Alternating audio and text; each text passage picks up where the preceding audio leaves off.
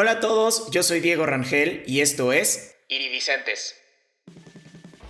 Lo que oyen es lo que soy cuando me oyes tocar.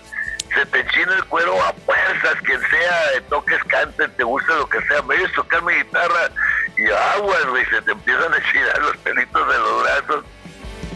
Y me oyó tocando la guitarra y se fue corriendo por, por Carlos. Carlos estaba en su casa, entonces entonces se fue corriendo por Carlos y lo llevó. Y dice que cuando Carlos dice que cuando me vio tocar que se le cayeron los cholinos hasta el piso. Y nos pusieron en la torre y nos quitaron todo nuestro trabajo. Yo perdí mi matrimonio, eh, uno de mis matrimonios perdí, perdí este, pues todo mi dinero de ese momento. Y, pero no dejé de tocar. Primero que todo, no dejé de tocar porque no sé hacer otra cosa, cabrón toqué con Little Richard y toqué con Chuck Berry y este, me, junté con Ray Charles, con James Brown, entonces pues esos han sido mis maestros. Eso es lo que más me interesa, por eso te dije que hace rato mi momento más importante es el ahorita contigo, porque le doy gracias a Dios que nada de las de las de las de las de las de las cómo te diré de las cosas que andan pegando con los con los músicos con los artistas que las drogas y eso. No nada me ha parado de eso ves y tengo 77 años sé que estoy enterito cabrón Amantes de la buena música y de las historias, este es Siri el podcast en donde cada semana tendré conversaciones inspiradoras con personas que están innovando la industria musical. Invitado de hoy no necesita presentación. Aún así, me gustaría contarte un poquito de él. Javier Batis nació en Tijuana, Baja California, el 3 de junio de 1944. Desde los 12 años toca la guitarra como los grandes. Ha sido maestro de grandes músicos y guitarristas como Carlos Santana. Es una leyenda del rock en México, él fue el que trajo las estructuras del rock y el blues a nuestro país. Esta plática con Javier la disfruté muchísimo. Es un poquito diferente a la estructura que normalmente sigo en mis episodios, pero te prometo que este episodio te va a inspirar muchísimo. Hablamos de su historia, de algunas de las anécdotas que ha tenido a lo largo de sus 65 años de carrera, vivir el presente y agradecer y mucho más. Quiero darle un agradecimiento a Claudia Batis por ayudarme a coordinar esta plática. Sigue la conversación de este episodio en mis redes sociales, en todos lados estoy como arroba Podcast. Ahora sí, te dejo con esta gran plática que tuve con el enorme Javier Batis. Javier, qué gusto tenerte por acá. La verdad es que, te voy a ser sincero, estoy súper, súper emocionado de platicar contigo. Este, eres una leyenda, o sea, eres el que trajo el blues y el rock a México y para mí es un honor poder platicar. ¿Cómo estás? Muy bien, a todo dar. Y qué bueno que, que recalcas eso porque yo he estado peleando hasta con los mismos músicos, bueno, músicos medio ignorantes que no saben pues realmente en lo que he basado mi carrera y lo que he significado para la música de rock y de blues en México. Unos mensos dicen, ah, el Batis no trajo nada, nomás trajo a James Brown. Llevé a James Brown para en, en vivo a la Arena México, ¿no? este, no, no, pues todo lo que llevé, las cuadraturas, las las estructuras armónicas, las estructuras melódicas, este, cómo, este, cómo aplicar las escalas menores, ¿no? las pentatónicas. Es decir, llevé la música en sí, luego cantando, pues ¿quién canta con la vocecita como la mía? No, tu voz es súper, súper particular y, y como dices, no solamente llegaste a cantar este tipo de música, sino también la llegaste a, pues, pues sí, a enseñar como tal, ¿no? Como la estructura como tal pues claro, lo que, lo que pasa es que pues tengo la voz y luego tengo el talento y como yo empecé a cantar con mariachi, empecé con Pedro Infante, con Jorge Negrete, entonces pues me he aventado muy buenas canciones rancheras en el disco que se llama Radio Complacencias, donde descubrí a Rodrigo González. Este, allí, allí grabo un par de, de canciones mías con, con mariachi, están a todo dar, bueno, a todo dar. No, no, no te imagino cantando mariachi, pero eso es lo que... No, no, pues, lo mismo nomás que con trompetas, cabrón. Qué chingón. Pero además, ¿sabes qué? Me conoces, pero tengo 65 años tocando, cabrón. Estás cabrón, está, está muy cañón. Es mucho tiempo. Y es gracias a Dios, y es gracias a mi esfuerzo, a mi trabajo, a mi sensibilidad, a mi dedicación, a mi, a mi realismo, y es gracias a que soy fiel y soy leal y, y, soy dedicado a, mi trabajo. Yo no hago fraude a la gente, yo lo que ven, lo que oyen, es lo que soy. Cuando me oyes tocar, se te enchina el cuero a fuerzas, quien sea, toques, cante, te gusta lo que sea, me oyes tocar mi guitarra y agua, güey, se te empiezan a enchinar los pelitos de los brazos y este, y pues ya, cabrón. Oye, Javier, oye, Javier, ¿cómo, empezaste a tocar? Cuéntame, o sea, cuando eras niño, ¿cómo, ¿cómo fue tu primer acercamiento a la música? No, no, no, eso pues no lo puedo saber, ni yo lo puedo saber, porque desde que yo era niño hay fotos que tiene Claudia donde a los dos, tres años yo traía guitarritas en las manos. Entonces, claro, desde niño mis padres me, me, pues me, pues me, venía Santo Claus, pues todavía, a mí, gracias a Dios, todavía en las navidades de ahorita, me llega Santo Claus, pero con todo, cabrón, ¿no? Siempre me ha ido muy bien. Pero todas las navidades, este, pues me amanecían guitarritas, pianos, baterías, saxofones, armónicas, clarinetes, pues guitarras, banjos, todos los instrumentitos que había en, ese tiempo pues me amanecían. Entonces de repente en, una Navidad, una guitarra, una batería y un saxofón, pues tenía que aprender, hermano, ¿no? Claro, si tenías tantos regalos de música, pues sí tenías que aprenderlos de alguna forma. ¿Cuál fue el primer instrumento? ¿Cuál fue el primer instrumento que aprendiste a tocar? Yo creo que fue la batería. El primero, primero, pues fue lo primero que aprendí con la batería. Después, pues lógico, fue la guitarra. Después, un, de una noche a una mañana estaba un piano hermoso aquí.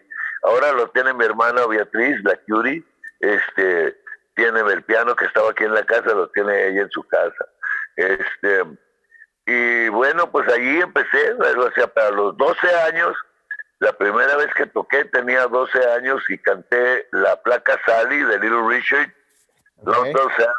Ajá. Y me pagaron 10 dólares, la canté dos veces por cantar, 10 dólares por cantarla dos veces. Vi que la gente le gustó, me aplaudieron, canté muy bien, de allí en adelante no he parado. Oye, ¿y esa vez fue cuando se acercó la mamá de Carlos Santana contigo? Ahí fue más o menos por esas fechas. ¿Y cómo fue? ¿Pero Carlos estaba en, en, el público o fue...? No, no, la mamá iba pasando, había ido a comprar tortillas a la tortillería de allá de un lado del parque, porque había unas tortillas pues, muy buenas ahí. Y este, había ido a comprar tortillas y iba pasando y, oyó, y me oyó tocando la guitarra y se fue corriendo por, por Carlos. Carlos estaba en su casa, entonces vivíamos todos aquí en, a, unas, a dos o a tres cuadritas así. Como Tijuana no la conoce, son cuadritas muy chicas, ¿no? Entonces se fue corriendo por Carlos y lo llevó. Y dice que cuando Carlos dice que cuando me vio tocar, que se le cayeron los choninos hasta el piso, ¿no? Y que le dijo a su mamá, así mamá, quiero tocar para siempre como ese muchacho. Entonces ya me, me, trajeron a la, mamá, me la trajeron el Nacho, Nacho, ¿cómo se apellida? Ahorita me voy a acordar, Molina Serrano, Nacho Molina Serrano todavía vive, me trajo a la mamá y a Carlos. La mamá me dijo, oiga, señor, me dijo, ¿le puede enseñar a tocar a mi hijo como usted? Claro que sí, señor. y fíjate que ahorita todos los chavitos que tengo tocando conmigo, todos son mis alumnos y todos tocan, todos tocan como yo, todos. Tocan bien chingón, seguro. Pero fregón, mano, son unos, unos genios. El más grande tiene 18 y ayer entró conmigo uno de 11 años, flaquito, bellísimo, con él, trae un Stratocaster, pero pues más grande que él. y la toca, y la toca increíble, cabrón. Así es que tengo ya más proyectos, pues, en, sacar estos niños al aire, que los oiga la gente, que los vea la gente, claro. Deberías de traerlos para acá, para Querétaro, en una gira. Eh, pues en, la gira que voy a salir llevo dos o tres niños de la escuela de mi escuela, pues. Órale. Oye, si, si, se puede, eh, eh, ¿por dónde sería tu gira o cómo, cómo va a estar armada esa gira? Pues Clarita es la producer, ¿no? Ajá. Son producciones Mami Clau y ella se encarga de todo. Yo no tengo, te digo, no tengo ni idea de las fechas, ni de dónde, de a qué horas, nada de nada. Claudia nomás dice, mañana salimos. Y salimos voy, toco y mañana llegamos y llegamos. No hay, para mí ya no hay nada de eso. Órale. Pues vamos a, preguntarle a, Clau cómo, cómo van a estar las fechas. Oye, oye, Javier, cuando, ¿cómo, ¿cómo fue la llegada a la Ciudad de México con los rebeldes del rock y cómo fueron esos primeros años ahí? Una maravilla, cabrón, porque cuando llegué fue un, una de las bendiciones tan hermosas que tengo, porque tengo muchas bendiciones, este, pero una de las bendiciones más, más increíbles fue haber ido con los rebeldes del rock, porque pues ellos fueron los que me llevaron y los que hicieron pues que yo estuviera allá en México. ¿Cómo, cómo se acercaron a ti? Me vieron a tocar aquí en Tijuana y así, directo, como debe de ser. Oye, ¿te gustaría venir a hacer una prueba a ver si puedes estar con nosotros? Te pagamos todo. Ah, vámonos, cabrón. Vámonos. vámonos, cabrón. ¿Cuántos años tenías en ese, en ese entonces?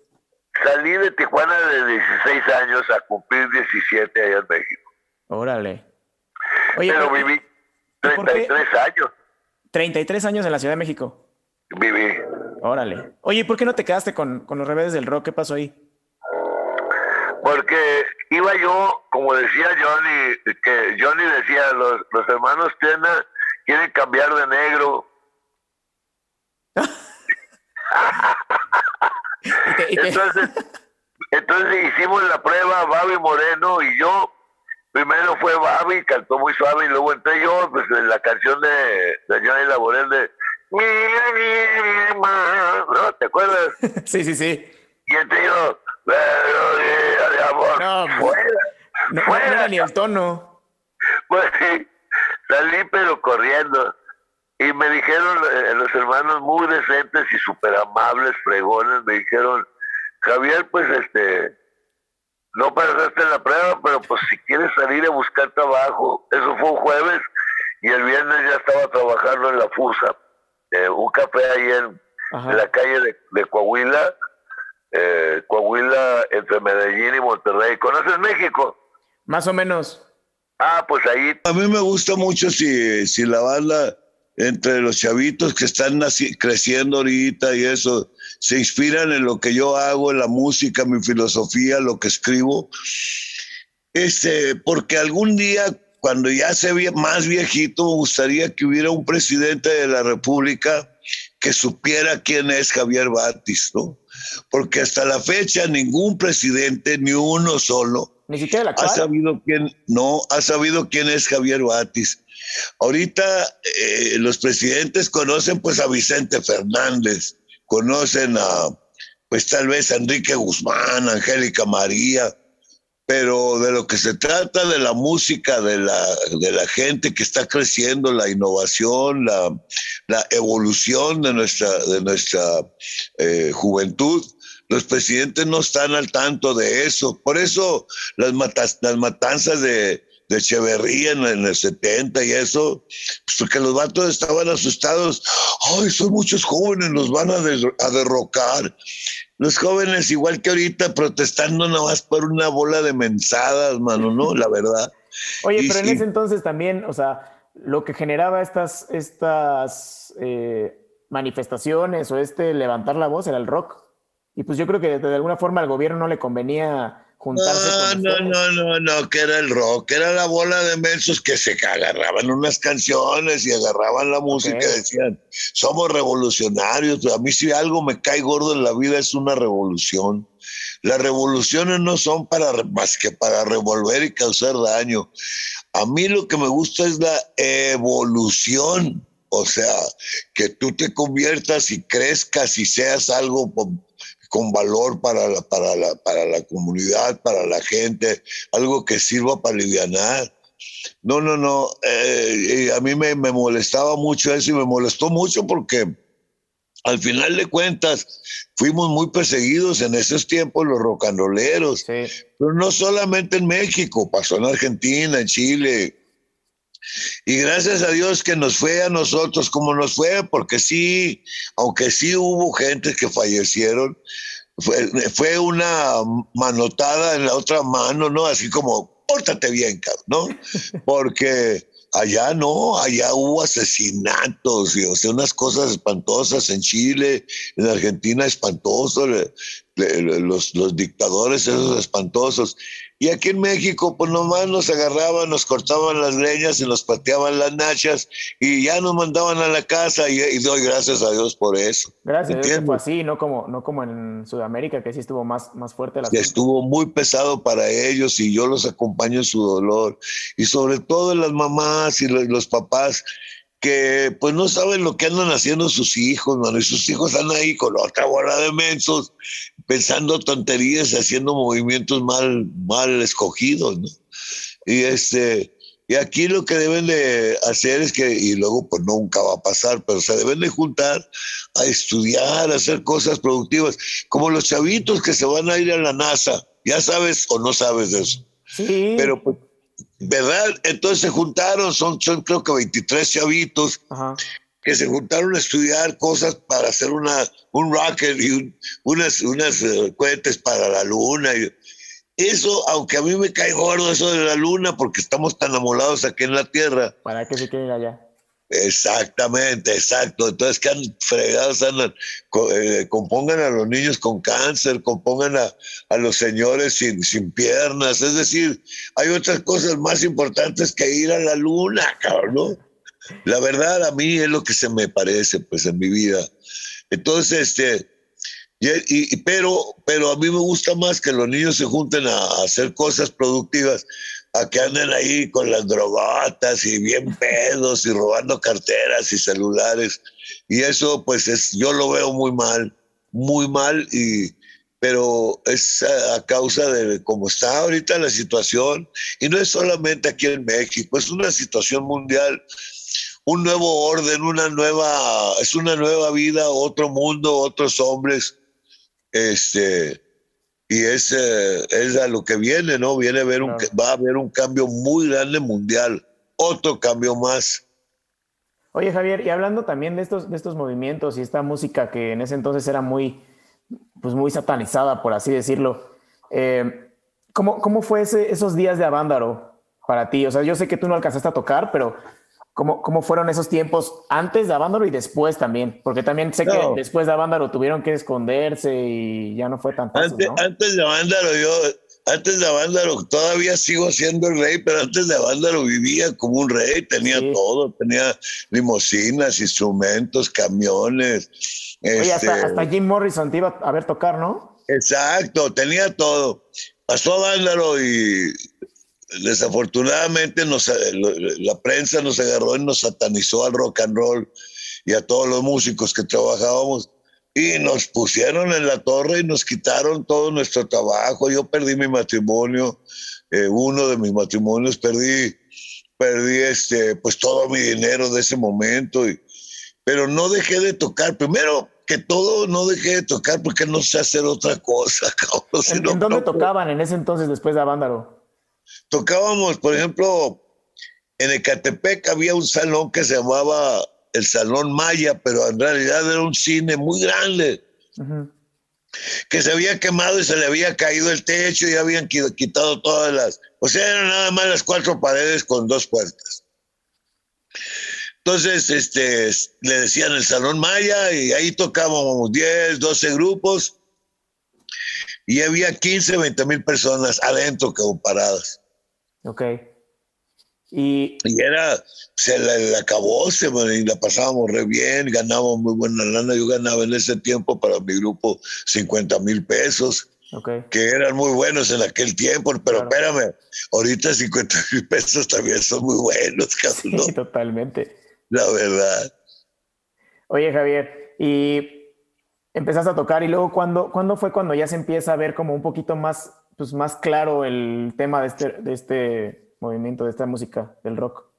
No, no, no, no, pues ya nunca más se volvió, nunca más volvió a ser igual. Ya ahorita ya se nos metieron enfrente unos grupos, este, que traen otra onda ellos, los de Molotov y Caifanes y todos los que son, algunos de ellos son mis amigos, otros son culeros que andan ahí, pero unos de ellos son mis amigos y este y, muy suave y agarraron la onda, pero no traen rock and roll, traen puras. El otro día estaba oyendo frijolero. Ajá. Ya la has oído, ¿no? Sí, sí, sí. Obviamente, entonces Pues frijolero, que estaba chistosa y como botellita también, sus canciones muy chistosas. Pero la música es como para que, como para que tenga gracia, pero que no sea graciosa. ¿Me entiendes? Como la música de Chava Flores. Uf. ¿Sabes? Que decía cosas graciosas, pero no eran chistosas, no era Capiruti Capulina, ¿me entiendes? Pues es como la de. Eh, eh, Chava Flores es la que cantaba la de A que le tiras cuando sueñas, México. Es esa, ¿no? Exacto. Entonces tú oyes esa canción, pero ese señor está en la línea de Vargas, el de la familia Burrón, ¿verdad? O en la línea de, de las otras gentes que, que, que, que plasman, plasman la figura de México, del mexicano de México, que venimos de los indios, este, y, plasman y lo plasman de una forma graciosa, pero muy real. La familia Burrón era la familia mexicana, es todavía, ¿verdad? Y entonces Chava Flores cantaba lo que es todavía, como yo. Yo grabé una canción de Chava Flores que se llama Chorro de Voz, y pues oye mi voz, cabrón, parece que me la escribió, parece que me escribió a mí, cabrón, ¿no? Oye, Javier, y, entonces, y entonces, a ver, cuéntame, ¿qué, ¿qué, para ti qué es el rock?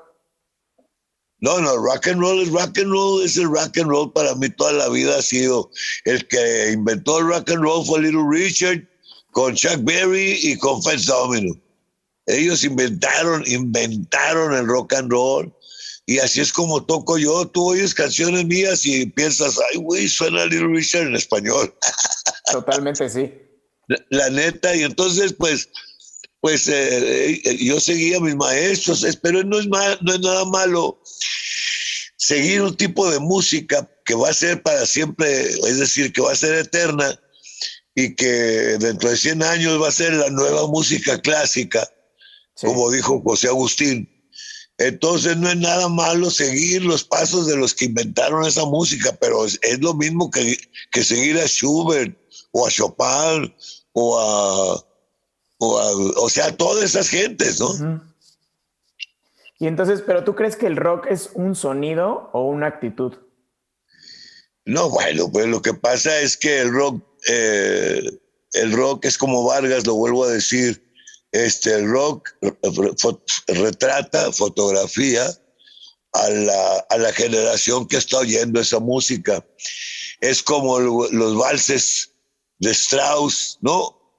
Que, que las, mujeres traían unas, una ropa larga hasta los tobillos y unos peinados. Bueno, pues el rock trae unas viejas encueradas y unos güeyes con, jeringas colgando.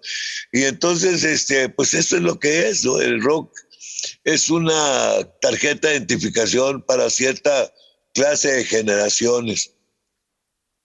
Eh, Javier, también ha sido, ha sido grande, gran maestro de grandes músicos, ¿no? Ahorita que me contabas de Carlos Santana y de estos niños ahorita que tienes a tu, a tu disposición para aprender, pero ¿quiénes han sido tus maestros? Los míos, míos, pues en el camino he ido aprendiendo, eh, pero realmente, pues no, pues toqué con Little Richard y toqué con Chuck Berry y este, me, junté con Ray Charles, con James Brown, entonces, pues esos han sido mis maestros. ¿Llegaste a juntarte con Ray Charles? Pues claro, lo llevé tres veces a México. Sí, la primera vez en el, en el Hotel Camino Real un, un hitazo, man. O sea, pues la gente le encantó. Ray Charles, sí. ¿Y, qué, y, tú, ¿Y tú qué aprendías de esas personas? ¿Qué aprendía? Ajá. Pues aprendes lo que, lo que ni te imaginas que aprendes. Como yo aprendí a cómo comportarme en el escenario, cómo comportarme como persona, porque para esto, ahorita los, los nuevos de aquí de México, Puta, son unos mamones que aunque se creen, quién sabe qué se creen, pero sangrones. Y no, las mujeres, personas con las que yo trabajé, Little Richard, Ray Charles, Chuck Berry, todos esos, James Brown, gentes muy humildes, o sea, hacia, la, hacia el público, muy amistosos, muy amables, nada mamones, bien chistosos. Entonces, pues eso lo aprendes, y, bueno, y no que vayas a querer aprenderte, de repente te estás dando cuenta que quieres ser como ellos. Órale. Pero me imagino que, que, también, o sea, aprendes, aparte de estas actitudes, también aprendes su forma de comportarse en el escenario, su forma de tocar incluso, ¿no?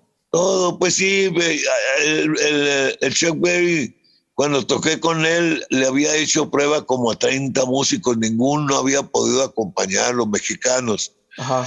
Entonces eh, yo estaba afuera porque el vato de la tocada no me había dejado entrar y estaba vetado para la tocada de Chuck Berry y me quedé afuera tantito oyéndolo.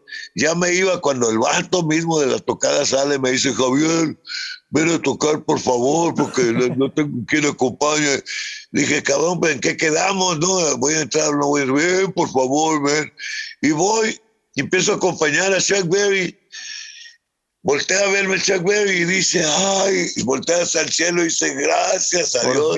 alguien de la altura y se quita la guitarra y la pone en el piso y me deja acompañarlo las cinco canciones siguientes. No, man, qué chingón.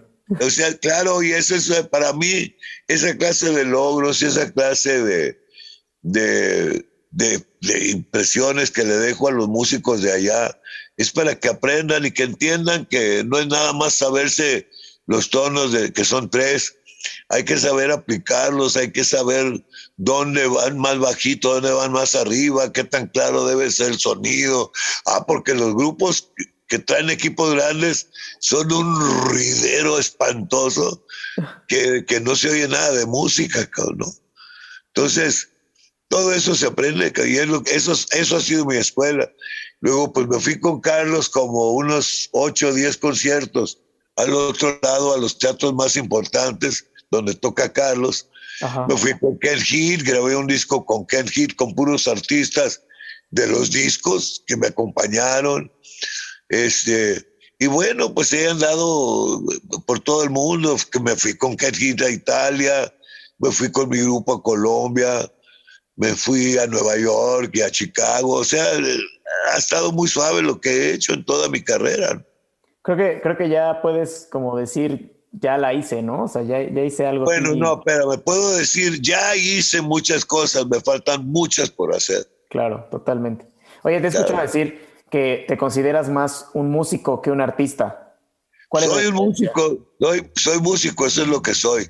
Soy músico, pero soy de esos músicos que no existen mucho porque soy dedicado, soy limpio, soy decente, soy este trabajador, soy estudioso, ¿ves? Y eso es lo que me ha mantenido este, 65 años tocando, pero he hecho tantas cosas buenas en el camino yo sin darme cuenta ni buscando ninguna retro, retrovisión, acción, que aquí en Tijuana ahorita yo vivo en mi, en mi calle, la rampa de Javier Bati se llama donde yo vivo. Hasta un, nombre en, en, tu calle le pusieron tu nombre, ¿no? Hasta eso. Sí, Sí. Y entonces me lo, pero no me lo puso mi mamá ni mi tía, como me lo puso el gobierno de la el gobierno de Baja California y de, mi ciudad. Y estoy muy agradecido porque es un reconocimiento muy grande, porque fui en el 63 a poner el nombre de Tijuana universalmente, ¿no? Y ahora acabo de ir con el, con el Rompan Todo a poner otra vez el nombre de Tijuana universalmente eh, en, el lenguaje musical. Está Tijuana otra vez. Y eso, pues me lo premian aquí.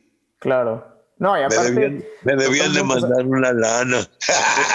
Para, los que nos están escuchando, si quieren mandarle a Javier.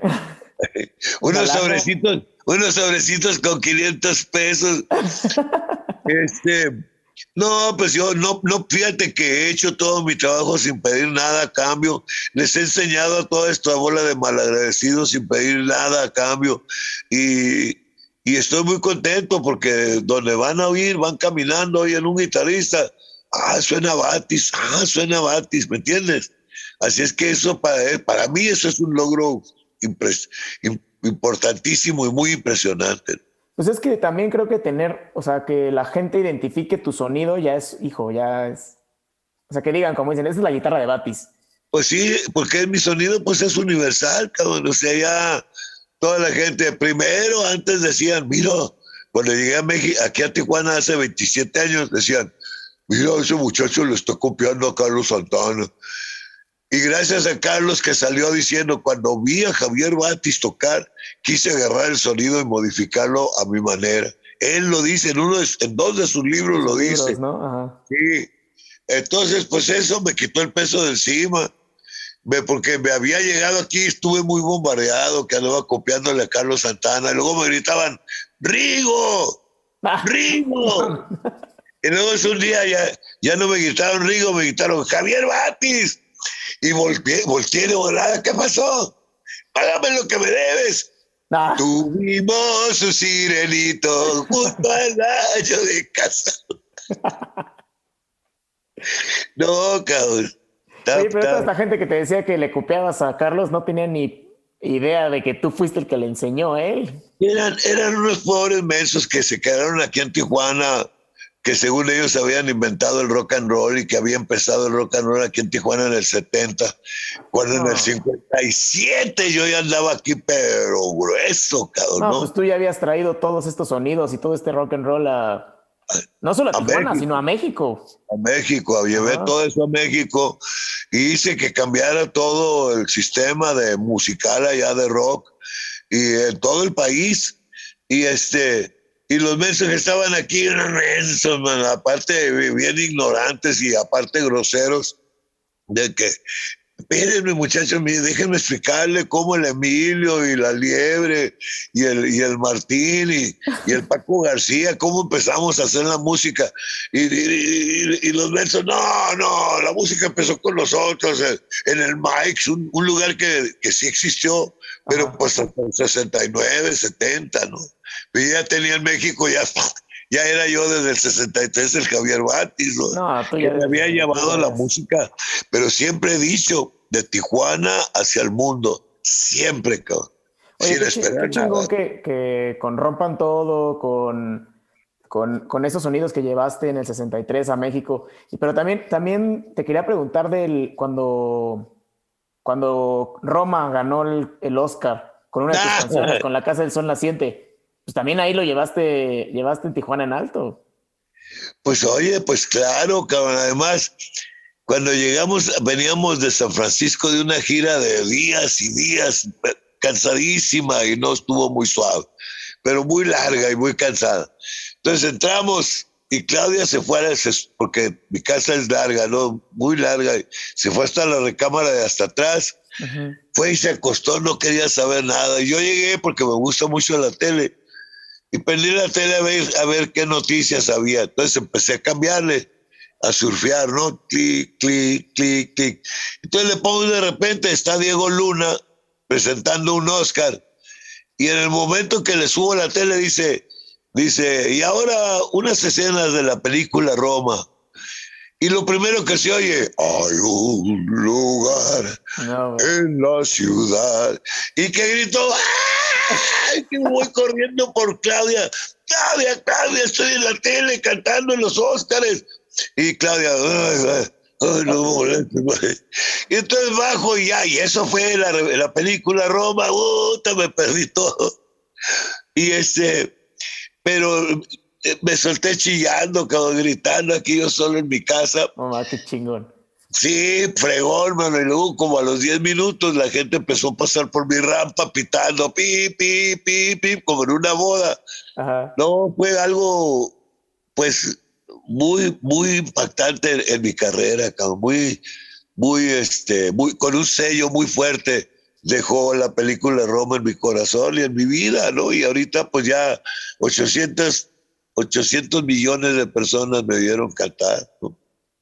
Sí, totalmente. Y aparte, o sea, tantas veces que lo has llevado tu música y Tijuana y México en, en alto para, para, que lo escuche todo el mundo. Qué chingón.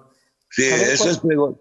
Me cae muy gordo, mira, que, que bueno, y bueno, pues es que así estamos, porque somos una bola de indios. Este, pum, mete un gol, un menso allá, mete un gol, ah, ya somos campeones todos. Y un vato como yo que hace un trabajo increíble en la música, ni me pelan, ¿me entiendes? O sea, ese, ese, esa desigualdad en los logros y en los reconocimientos a los logros, para, para un músico normal sería muy triste. Para mí que soy un fregón me vale madres, ¿me entiendes? Pero sí lo tomo en cuenta, ¿ves? este, que haya tanto ignorante, sobre todo en las en los programas de chismes y eso. Qué bueno que no, ay, qué bueno que no me sacan ahí, ¿no? Pero la de espectáculos y que dan las noticias de que ahora sí la niñita güerita esa que está muy buena y anda enseñando las nalgas, ahora sí se va a ir a acostar con ese güey, después con el otro y el otro y el otro. Y eso sí lo ponen en, en espectáculos, ¿no? Como que si fueran noticias muy buenas. En cambio, un vato que anda como yo, que vamos Puma Italia, Puma Nueva York, a, Medellín, o sea, no pone nada, nada, nada, nada, nada de nada. Pues y te digo, lo tomo en cuenta.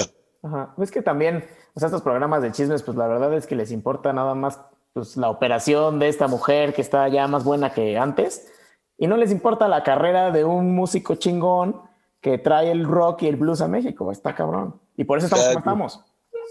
Lo que pasa es que, lo que pasa es que pues, por ser bola de indios es la ignorancia, la falta de cultura. Esa es falta de cultura.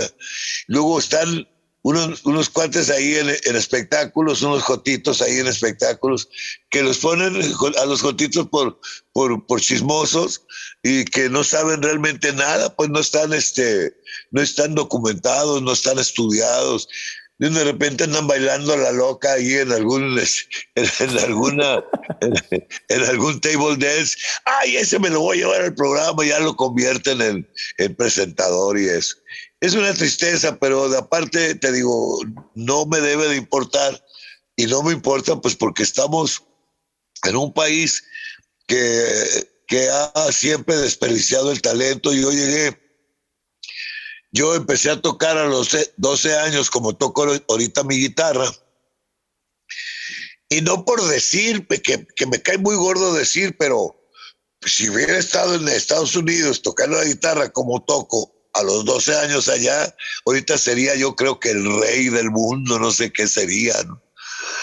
Pero aquí en México me vieron tocando, allá en México, cuando llegué a los 16 años, me vieron tocando fregón y cantando fregón. Ay, anda marihuano. Es joto. O sea, no, o sea, querían buscarle algo a lo que es un talento. Una bendición de Dios tener un talento como el que tengo yo. ¿ves? Entonces, pues he tenido que luchar contra todos esos demonios ocultos que andan por ahí y he tenido que luchar contra las compañías disqueras, contra las asociaciones de músicos y de compositores y de cantantes. He tenido que luchar mucho, pero una cosa sí te voy a decir, tengo 77 años, canto y toco como ningún güey y voy a seguir luchando, cabrón, hasta que quede bien plasmada mi güey. Y, ya, y ya está plasmada, pero bueno, sí, todavía falta un, buen camino para que quede todavía más plasmada. Y como dices. otros dos masazos o tres. Otros dos masazos. Y también, como dices, o sea, que al final, que en unos años, no sé en cuántos, pero que esta música que tú haces, ya sea la música clásica, la música que. La nueva música clásica, la claro. música clásica. Oye, Javier, hablando, hablando de estos ignorantes y estas personas que, pues, ahorita todavía no, no conocen tu música y tu carrera. Ya después de que ya llevas como 65 años de carrera, 60?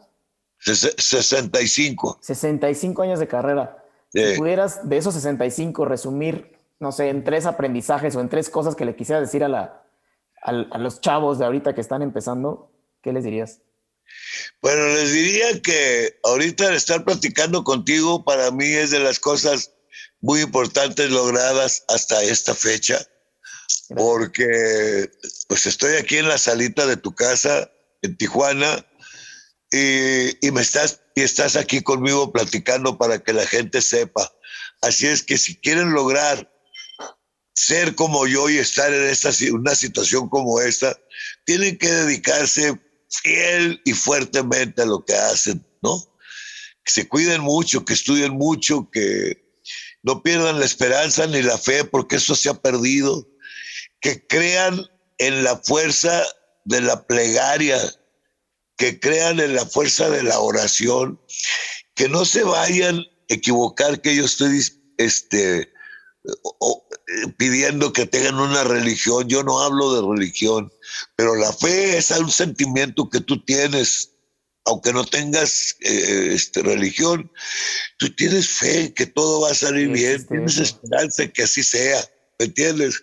Yo creo mucho en los milagros y también creo mucho en la sinceridad. Si no eres sincero y humilde, la gente de por sí habla mal de ti, pero si no eres así, te conviertes en unos monstruos asquerosos como son los artistas nuevos que andan por ahí, que se creen dioses y, que no son ni sirven para nada, porque yo esa clase de dioses en mis 65 años he visto, los he visto nacer, crecer, reproducirse y morir, pero no uno, a cientos. ¿Me entiendes? Así que, que se cuiden mucho, que sean sinceros, que trabajen y que hagan lo, lo posible por seguir adelante en un camino del bien. Que escojan lo blanco del yin y el yang, ¿sí? Que tengan su puntito negro, porque para que haya flores tiene que haber zacate. Entonces, que dejen el zacatito, pero que sea la flor que nace y, que, que, es hermosa. Wow.